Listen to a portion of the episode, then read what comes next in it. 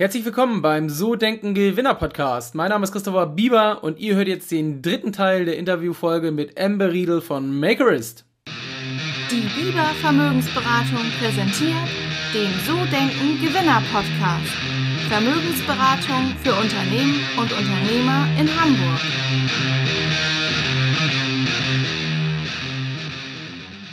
Gehen wir mal so in den dritten Bereich rein. Ähm, du als Unternehmerin. Und ähm, da wäre so meine erste Frage an dich. Welche berufliche Entscheidung war denn die beste, die du so tatsächlich getroffen hast, seitdem du selbstständig bist? Also wenn du jetzt mal so zurückguckst, was war so die allerbeste Entscheidung seit dem, dem Schritt in die Selbstständigkeit?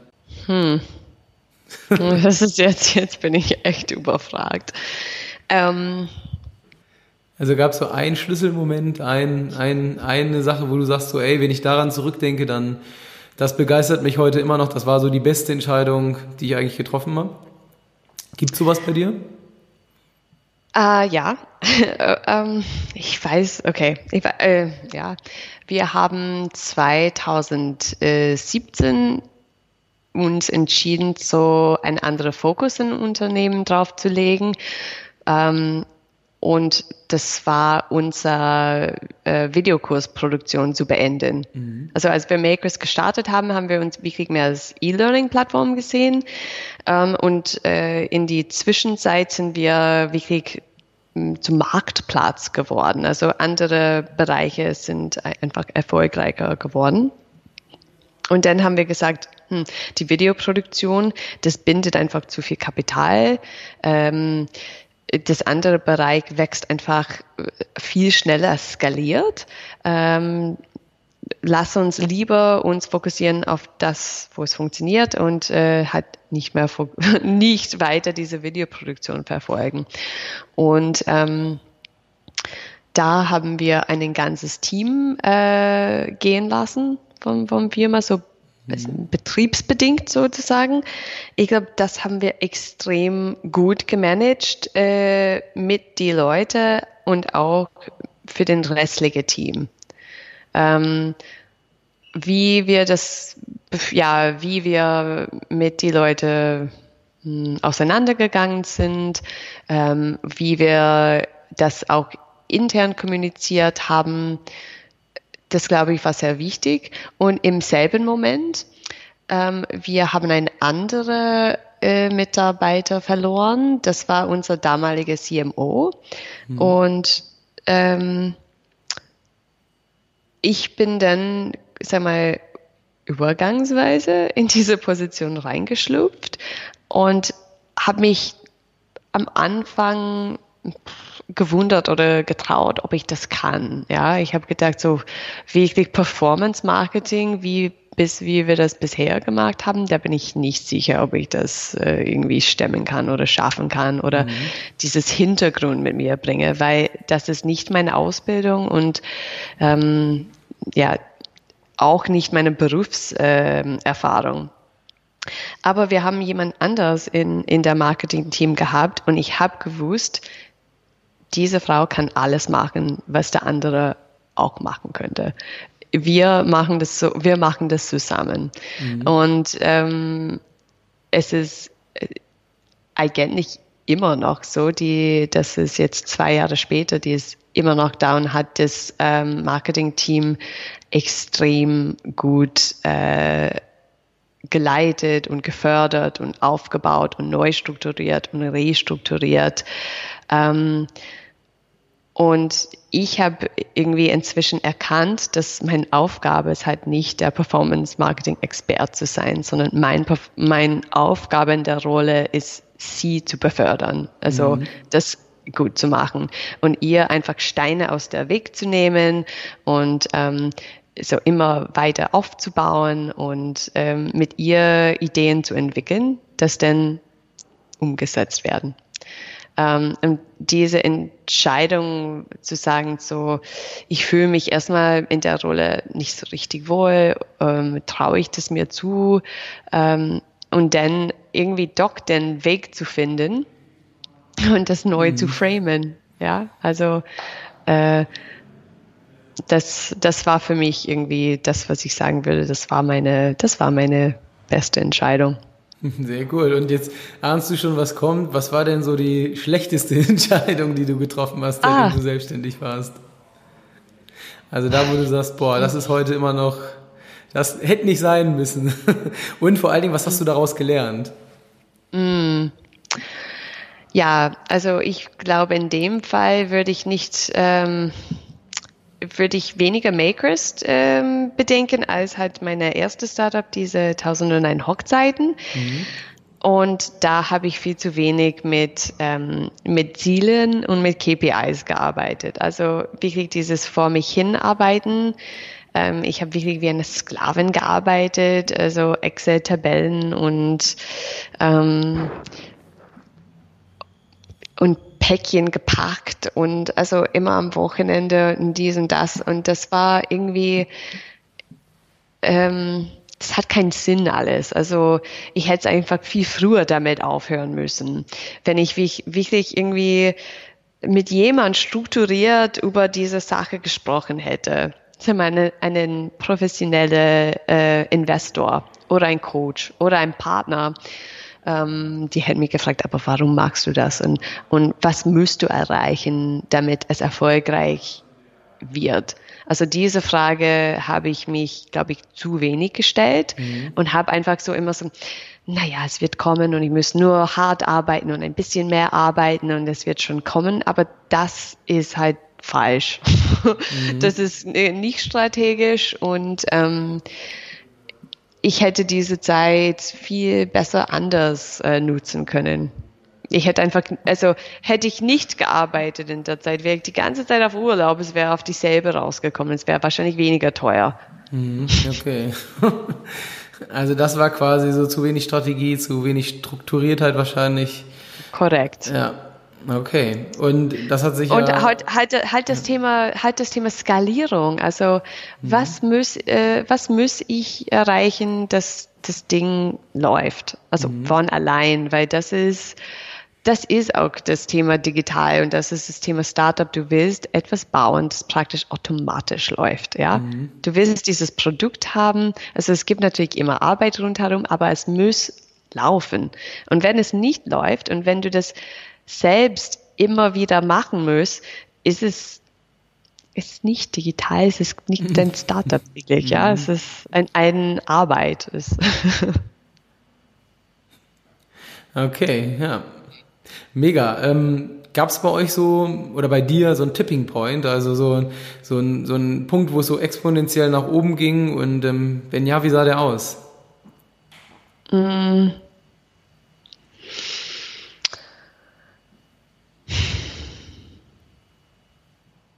Glaube, dieses Tipping Point ähm, bei Makers, äh, ich glaube, es gibt zwei. Ich glaube, die erste Tipping Point war dieses Moment, wo wir gesagt haben, okay, äh, wir haben, sagen wir mal, drei Geschäftsbereiche. Wir haben Material, wir haben Videokurse, wir haben Anleitung, wir haben ähm, drei unterschiedliche Plattforms. Wir haben .com, Frankreich.de äh, mhm. und dazu haben wir diese unterschiedlichen Verticals, Nähen, Stricken, Häkeln, Plotten, Quilten und so weiter. Mhm.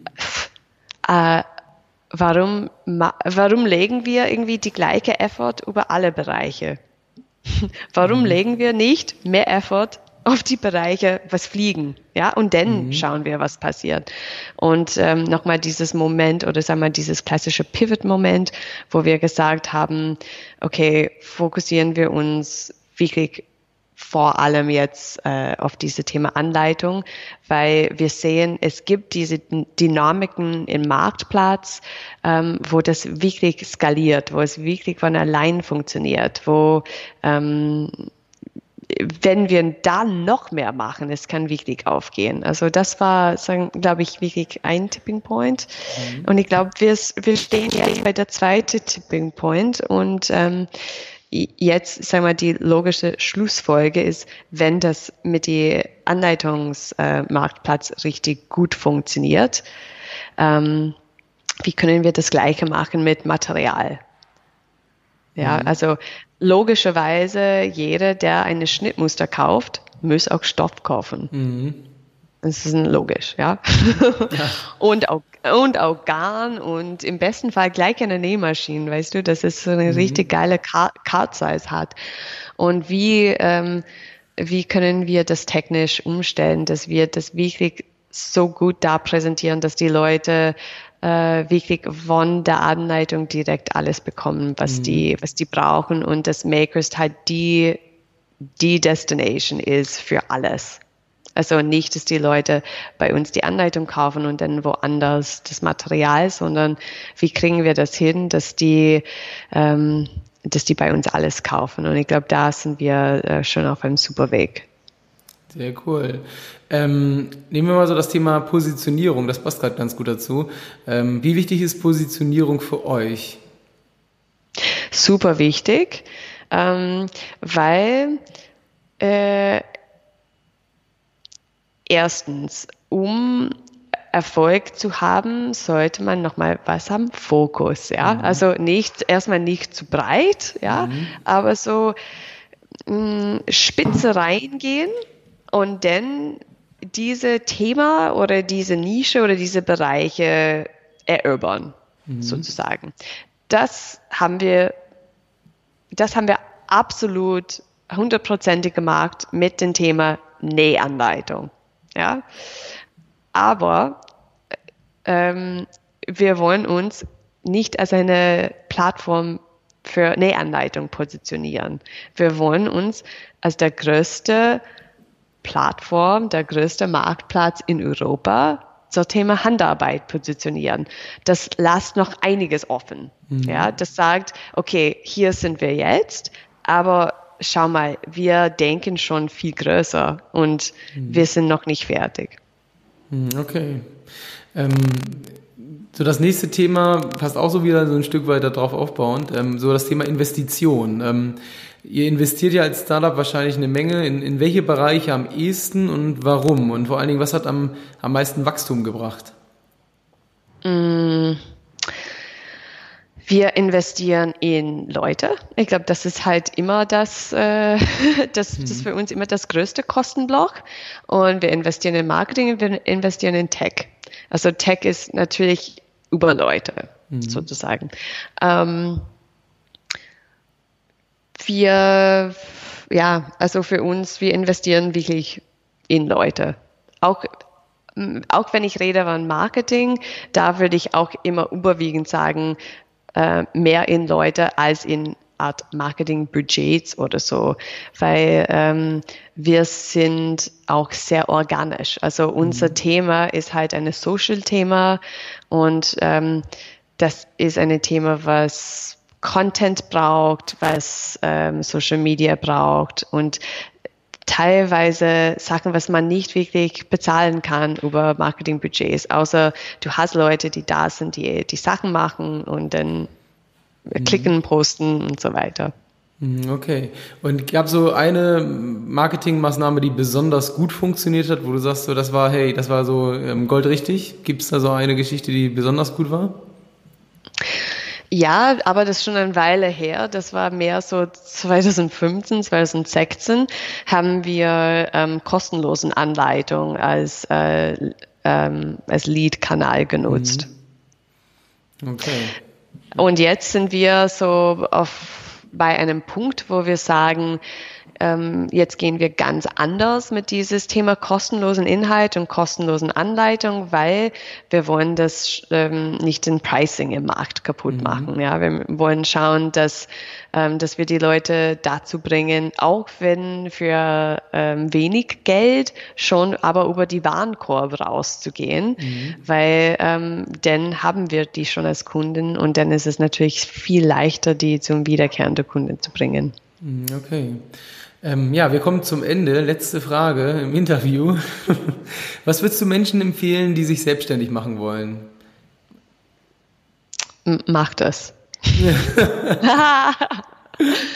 ja, ähm, ich finde die Selbstständigkeit ist, ist richtig äh, richtig geil einfach. Und es gibt jetzt mehr als zuvor einfach extrem viele Ressourcen und Netzwerke und Hilfe und ähm, ich glaube, es war noch nie so einfach, selbstständig zu sein. Hm, okay. Cool. Ember, vielen Dank für deine Zeit. Ähm, da ist eine Menge Inhalt drin. Wir sind jetzt bei knapp über einer Stunde und ich glaube, ähm, wenn man sich das zwei, dreimal anhört, dann äh, kann man dann eine Menge Dinge mitnehmen für sich. Ähm, wir haben halt relativ viele Unternehmer auch in der Hörerschaft und ja, das war heute mal wirklich sehr interessant. Sehr viel andere Aspekte auch mal teilweise und ich bedanke mich bei dir ganz herzlich. Äh, wenn jetzt jemand mehr über dich erfahren möchte, wo kann er das am besten? Also alle meine Handarbeitsprojekte sind natürlich bei Makers in der Werkschau. Ähm, ähm, ja, ich bin auch bei LinkedIn aktiv. Also da schreibe ich auch ähm, Artikeln oder poste über, was wir in die Firma so machen. Ich glaube, für, für deinen äh, für deinen Hörerschaft ist das äh, wahrscheinlich am, am einfachsten. Okay, sehr cool. Also dann nochmal vielen Dank fürs Interview und ähm, ja, ich sage einfach mal bis zum nächsten Mal. Danke dir. Und schon ist es wieder vorbei. Das war der dritte Teil der Interviewfolge mit Amber Riedel. Ja, ich hoffe, dir hat's gefallen. Ich finde, sie ist eine mega Unternehmerin, macht das sehr, sehr gut. Und ja, nächste Woche darfst du dich auf zwei Unternehmer freuen. Zwei Brüder, die mittlerweile über 40 Jahre selbstständig sind. Und zwar die Unternehmer Lunge.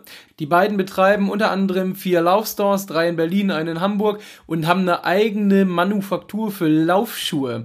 Also sehr spannendes Thema und ich freue mich, wenn du nächste Woche wieder reinhörst. Wenn dir diese Folge gefallen hat, hinterlass mir gerne eine 5-Sterne-Bewertung bei iTunes. Du kannst mir auch gerne bei Instagram folgen oder wenn es dir besonders gut gefallen hat, schreib gerne Rezension. Ich freue mich, wenn du beim nächsten Mal wieder reinhörst.